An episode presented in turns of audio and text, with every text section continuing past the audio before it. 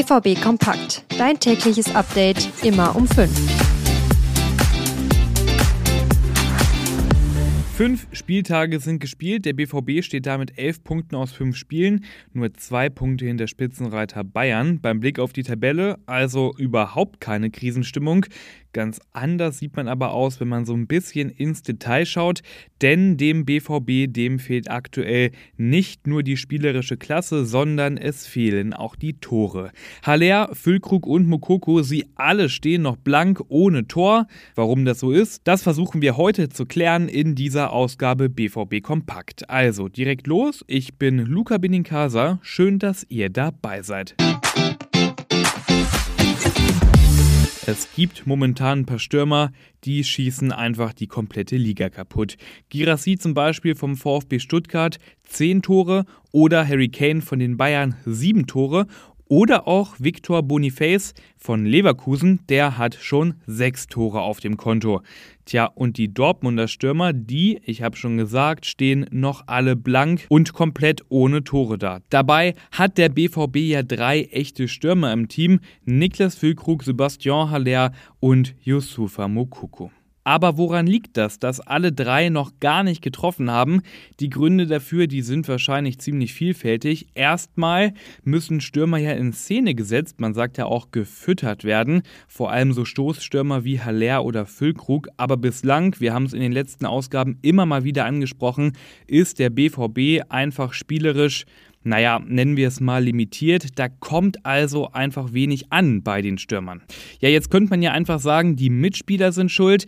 Ja, zum Teil stimmt das vielleicht auch, aber vor allem Füllkrug und Haller, die tauchen auch einfach zu wenig in gefährlichen Räumen auf.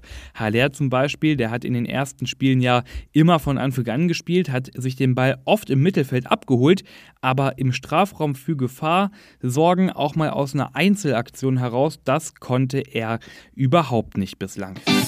Tja, und dann wäre da ja auch noch Yusufa Mukuku. Im Januar erst hatte der BVB ja mit ihm verlängert. Wir erinnern uns daran, wir haben hier auch ausführlich drüber gesprochen. Das waren ja damals wirklich zähe und schwierige Verhandlungen. Es ging hin und her. Am Ende hat die Verlängerung dann aber doch geklappt. Der Jubel war groß. Ja, und jetzt, ein Dreivierteljahr später, muss man sich doch fragen, warum lag Borussia damals so viel daran, Mukuku unbedingt zu halten? Denn in dieser Saison kommt er erst auf 47 Minuten Einsatzzeit. Und selbst gegen Freiburg, als Haller schon mittendrin war im Formtief und Füllkrug noch gar nicht fit war, selbst da stand Mukuku nicht in der Startelf. Terzic, der setzt wohl einfach auf große, bullige Neuner. Vielleicht ist für Mukuku beim aktuellen taktischen Ansatz einfach kein Bedarf. Ja, aber was denkt ihr zur Dortmunder Stürmerkrise? Woran liegt's und welcher der drei Stürmer hat vielleicht das Potenzial, aus dieser Krise gestärkt herauszukommen? Schreibt uns eure Meinung. Ihr erreicht uns via Instagram und Twitter unter rnbvb.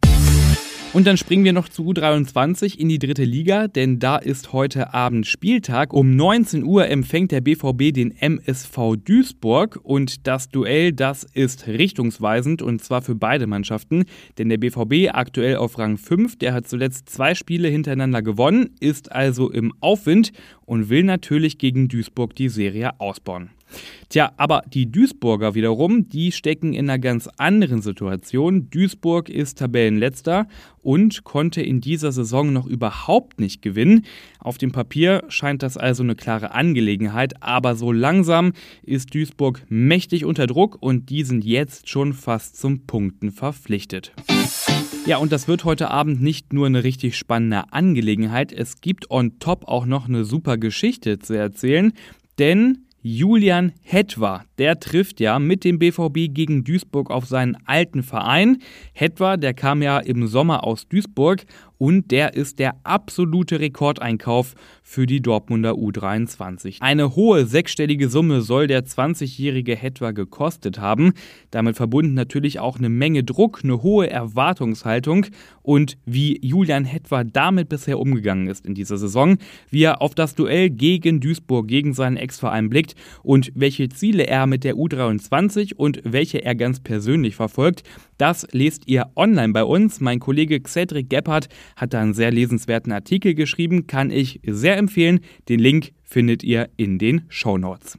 Anschluss heute Abend dann gegen Duisburg, wie gesagt, um 19 Uhr. Und das war's mit dieser Ausgabe BVB Kompakt. Lasst auch gerne Bewertung da und folgt dem Podcast in eurer App, weil dann verpasst ihr auch keine Episode mehr. Ich bin Luca Benincasa und morgen früh gibt's hier wieder die neuesten Infos.